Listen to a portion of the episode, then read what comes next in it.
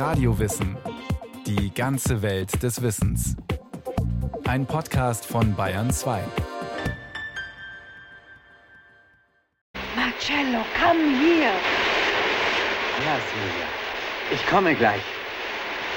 Ich komme zu dir. Anita Eckberg lockt Marcello Mastroianni zum Wasserfall in den Trevi-Brunnen. In La Dolce Vita, das süße Leben.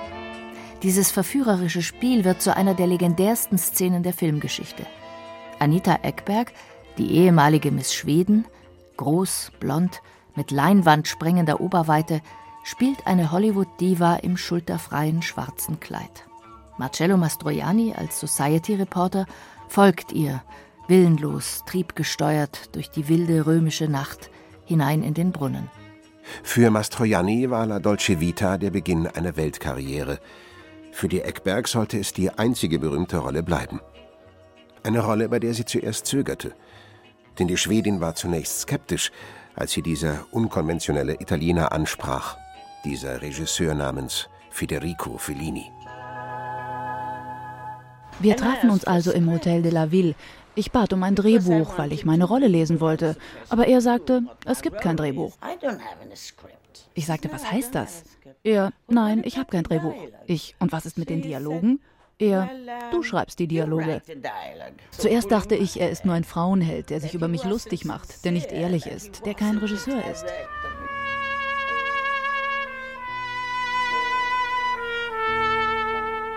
Fellini der Schelm. Natürlich hatte er wie immer ein bis ins Detail ausgearbeitetes Drehbuch vorliegen.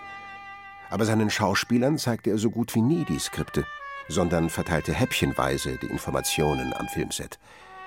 Er war der Strippenzieher, der Puppenspieler, der alle Fäden in der Hand hatte und sie oft zu einem meisterhaften Ganzen verknüpfte, wie in La Dolce Vita, seinem größten Kassenerfolg. Das süße Leben. Ein dreistündiges Panorama der Dekadenz und Sündhaftigkeit.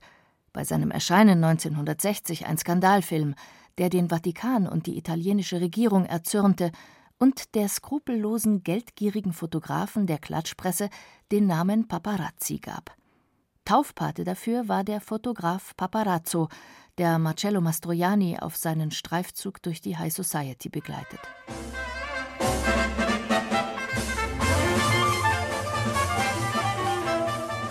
Fellini gewann in Cannes die Goldene Palme und stieg auf zum Regie-Superstar. Für viele war er nur noch Il Maestro, der Meister, der im Kino seine ganz eigene Welt erschuf. Mal groteskes Spiegelbild unserer Gesellschaft, mal reine Illusion. Eine Mischung, für die sogar ein eigenes Adjektiv kreiert wurde: Fellinesk. Denn er dominierte seine Werke wie kaum ein anderer Regisseur. Fellini war der Spielleiter, um den alles kreiste, der seine Träume und Visionen oft in schaurig schöne Kinobilder umsetzte. In seinen 25 Filmen hat er eine unverwechselbare Ästhetik geschaffen. Für ihn war das Filmemachen ein ewiger Jungbrunnen. Ich glaube, Arbeit taugt als bestes Mittel dazu.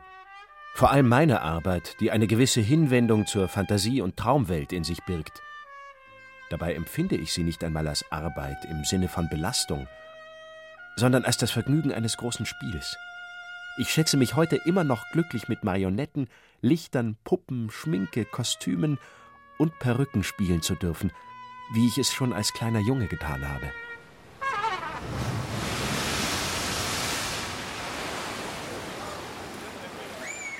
Federico Fellini wird am 20. Januar 1920 geboren, im Urlaubsort Rimini an der italienischen Adria, als ältestes Kind eines Handlungsreisenden und einer Hausfrau.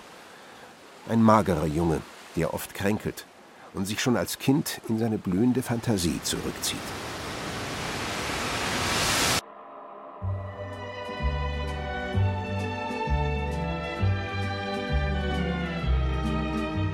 Im Alter von sieben Jahren sieht er zum ersten Mal eine Zirkusvorführung und ist wie verzaubert. Die Welt der Gaukler, Clowns und Akrobaten saugt er begeistert auf – besucht immer wieder die Varieté-Vorstellungen im Theater von Rimini und entdeckt das Kino für sich, das für den jungen Fellini zum zweiten Zuhause werden soll. Mit neun inszeniert er seine ersten eigenen Theateraufführungen mit Handpuppen und zeigt frühreif sein Zeichentalent. Er füllt ganze Skizzenblöcke mit Comichelden und ballonbrüstigen Frauen.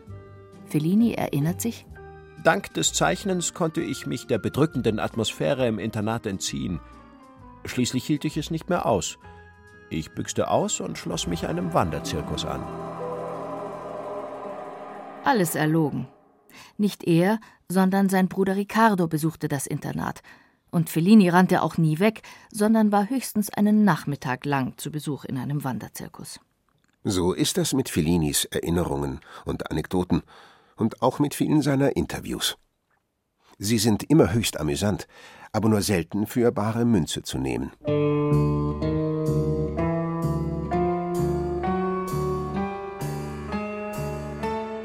Bilderwelten.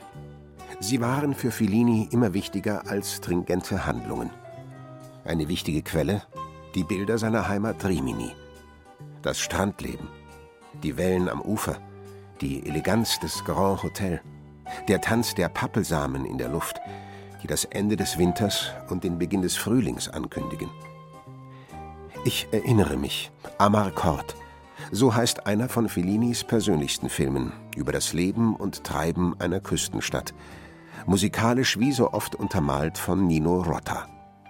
Allerdings wird Rimini in Amarcord nie explizit erwähnt, und Fellini hat auch keine einzige Szene in seinem gesamten filmischen Schaffen jemals in Rimini gedreht. Aber die Geschichten aus seiner Adoleszenz brachte er suffisant zugespitzt direkt auf die Leinwand.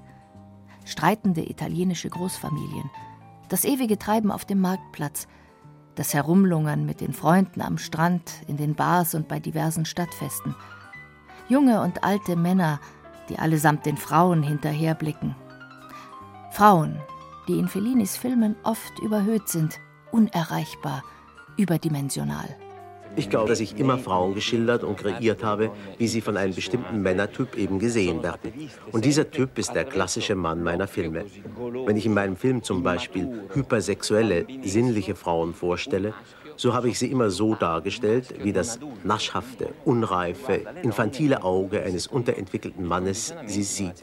Das Auge des unreifen Mannes, der von einer bestimmten Erziehung geprägt worden ist, der eine Frau mit einer ganzen Reihe von Tabus in Verbindung bringt. Entweder hebt er sie in den Himmel oder er missachtet sie. Die engelhafte oder die dämonische Frau. Die dämonische, die spöttische, die dominante Frau. Sie wird Fellinis Lieblingsmotiv in seinen vielen Skizzen und Karikaturen. Er malt viel, für das örtliche Kino oder die Lokalzeitung, und verdient so sein erstes Geld. Doch 1939, Fellini ist gerade 19, zieht es ihn nach Rom, in die Heimatstadt seiner Mutter. Fellini liebt das Flanieren und saugt beim Schlendern die Atmosphäre der Stadt ein, die er bis zu seinem Lebensende nur selten verlassen wird. Er verfasst Kurzgeschichten, Werbetexte, arbeitet als Filmjournalist und trifft den Regisseur Roberto Rossellini, der Fellinis Talent als Drehbuchautor fördert. 1944-45 schreibt Fellini mehrere Szenen für Rossellinis Rom offene Stadt. Ein enormer Erfolg, im Inland wie im Ausland, der als Maßstab gilt für das neorealistische Kino, das volksnah vor Ort bei seinen Protagonisten beheimatet ist. Sein Regiedebüt liefert Fellini 1950 mit Lichter des Varieté, den er noch in Co-Regie mit Alberto Latuada inszeniert. Bereits dieser Film ist eine Liebeserklärung an die Welt des Varietés, die Fellini so innig liebt. Ich fühle mich jedem verbunden, der eine Show auf die Beine zu stellen versucht. Artisten sind für mich die wahren Wohltäter der Menschheit. Während Lichter des Varieté und auch dem Nachfolger Der Weiße Scheich an den Kinokassen kein großer Erfolg beschieden war, landet Fellini 1953 endlich seinen ersten Kassenschlager mit einem sehr autobiografischen Projekt. I Vitelloni, die Müßiggänger. Eine Hymne an die Kleinstadt Strezis, Flaneure und Tagträumer. Die Vitelloni sehen den Damen nach, spielen Billard, flirten, trinken, vertreiben sich die Zeit am Strand und liegen ihren Eltern auf der Tasche. Sie klammern sich an ihre Jugend und wollen sich nicht der Verantwortung des Erwachsenwerdens stellen. Fausto, der Anführer der Müßiggängerklicke, hat Sandra, die Schwester seines Freundes Moraldo, geschwängert. Er will sich aus dem Staub machen, wird aber von seinem Vater gestellt und mit der Gürtelschnalle zum Traualtar gepeitscht. Doch dieser Fausto, der Urvater von Fellinis schweren Nötern, kann nicht von fremden Frauen lassen und manövriert sich und seine junge Familie ein ums andere Mal ins Unglück. Am Ende schafft es einer der Vitelloni, Moraldo, die kleine Stadt zu verlassen. Er steigt in den Zug auf der Suche nach einem besseren Leben, so wie es Fellini gemacht hat, als er von Rimini nach Rom aufgebrochen ist. Fellini gewinnt für I Vitelloni einen silbernen Löwen auf den Filmfestspielen von Venedig und zeigt bereits hier, dass er sich vom Stil des Neorealismus, der ihm zum Karrierestart half, lösen wird. Fellini will keinen Realismus, er will Poesie und feiert die Fantasie mit oft überzeichneten Figuren aus den Randgruppen der Gesellschaft, Figuren, die Erlösung suchen und ein Stück Menschlichkeit. Die Idealverkörperung hierfür wird Fellinis eigene Frau, die Schauspielerin Giulietta Massina.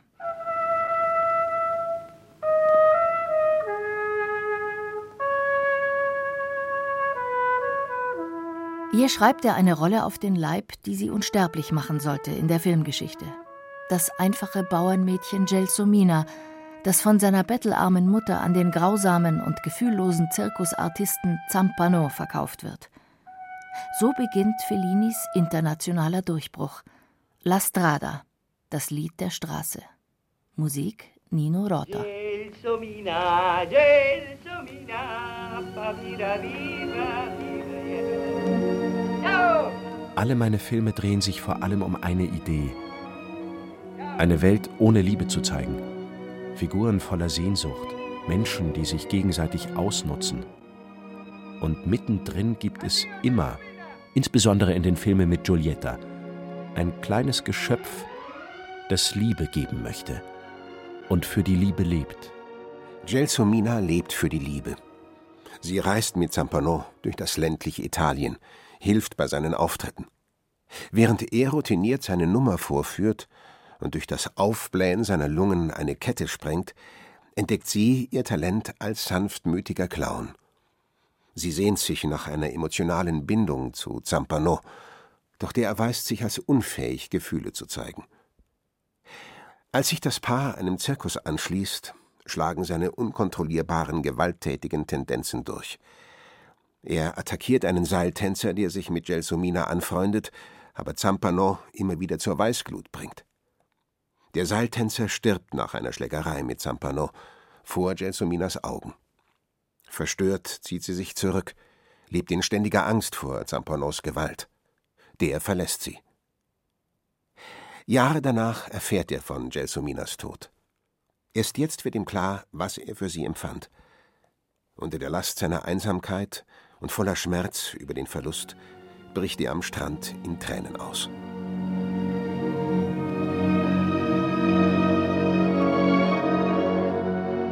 La Strada steckt voller kraftvoller Bilder. Zampano verdient sein Geld damit, Ketten zu sprengen, legt aber gleichzeitig Gelsomina in symbolische Ketten, indem er sie wie eine Sklavin hält. Anthony Quinn brilliert als wilder, undurchdringlicher, animalischer Zampano. Der Film aber gehört Giulietta Massina, die als großäugiges Bauernmädchen mit wenigen Dialogen eine ergreifende, komisch-tragische Darbietung in der Tradition von Charlie Chaplin abliefert. Gelsomina blieb Fellinis Lieblingsfigur. Giulietta besitzt die Leichtigkeit eines Gespenstes, eines Traums, einer Idee. Sie beherrscht die Bewegungen, die mimischen Fähigkeiten und den Tonfall eines Clowns. La Strada wird ein internationaler Erfolg und bringt Fellini über 50 Auszeichnungen ein, unter anderem 1956 seinen ersten Oscar für den besten fremdsprachigen Film. Bereits ein Jahr später darf er seinen zweiten Oscar mit nach Hause nehmen für Die Nächte der Cabiria, wieder mit Giulietta Massina in der Hauptrolle, als prostituierte Cabiria, die gutgläubig und mit großem Herzen ein ums andere Mal enttäuscht und betrogen wird, doch immer wieder aufsteht und weitermacht. Noch haben Fellinis Filme ein festes Standbein in der Realität. Doch zunehmend werden seine Stoffe, Figuren und Drehorte extravaganter. Und es zieht ihn immer mehr ins Studio, wo er bis ins Detail die Welt nach seinen Wünschen bauen kann. Die Studios von Cinecittà werden Fellinis wichtigste Werkstätte. Als er La Dolce Vita plant, merkt er, dass ihm die Realität des römischen Nachtlebens für die Leinwand nicht genügt. Er baut die Partymeile, die Via Veneto, mitsamt dem Trottoir vor dem Café de Paris bis ins Detail nach. Nur lässt Fellini den Boden der eigentlich ansteigenden Straße ebenerdig. Kino darf die Wirklichkeit nicht kopieren. Es muss sie neu erfinden. Für die berühmteste Szene des Films aber verlässt er das Studio und zieht mit Anita Ekberg und Marcello Mastroianni zum größten Brunnen von Rom. Ein Dreh, den die 2015 verstorbene Ekberg nie vergessen sollte. Die Szene im Trevi-Brunnen ging auf etwas zurück, was mir wirklich ungefähr zwei Jahre vorher passiert war, ungefähr 1957, 58. Ich machte im August Fotos für eine Wochenzeitschrift mit dem berühmten Fotografen Pier Luigi, eine Fotostrecke über das Rom bei Nacht. Uh, Als ich in den Brunnen stieg und Pier Luigi diese uh, Fotos machte, hatte es 28 bis 30 Grad. Fellini aber drehte diese Szene im Januar, Februar. Es war eiskalt, denn das Wasser kommt von hoch aus den Bergen. Fellini und alle anderen trugen dicke Mäntel. Er hatte seinen berühmten Schal um und einen Hut auf und alles. Ich aber hatte ein wunderschönes Abendkleid an, mit einem Schlitz bis hier rauf und schulterfrei. Mastroianni hatte panische Angst, in das eiskalte Brunnenwasser zu gehen. Er trug hüfthohe Fischergummistiefel unter seinen Hosen. Und er trank eine ganze Flasche Wodka direkt aus der Flasche. Ich stand da draußen unter dem Wasserfall, wo er auch hinkommen sollte. Er tauchte einen Fuß ins Wasser und tat so, als würde er seine Schuhe ausziehen.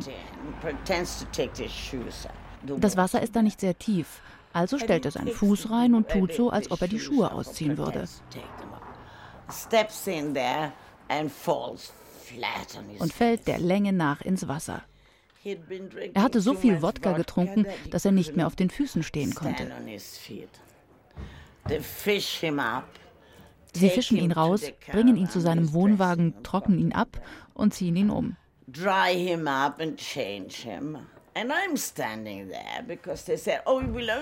ich stehe immer noch im Wasser, denn sie sagen, es würde nur einige Minuten dauern, da er einen Ersatzanzug hätte.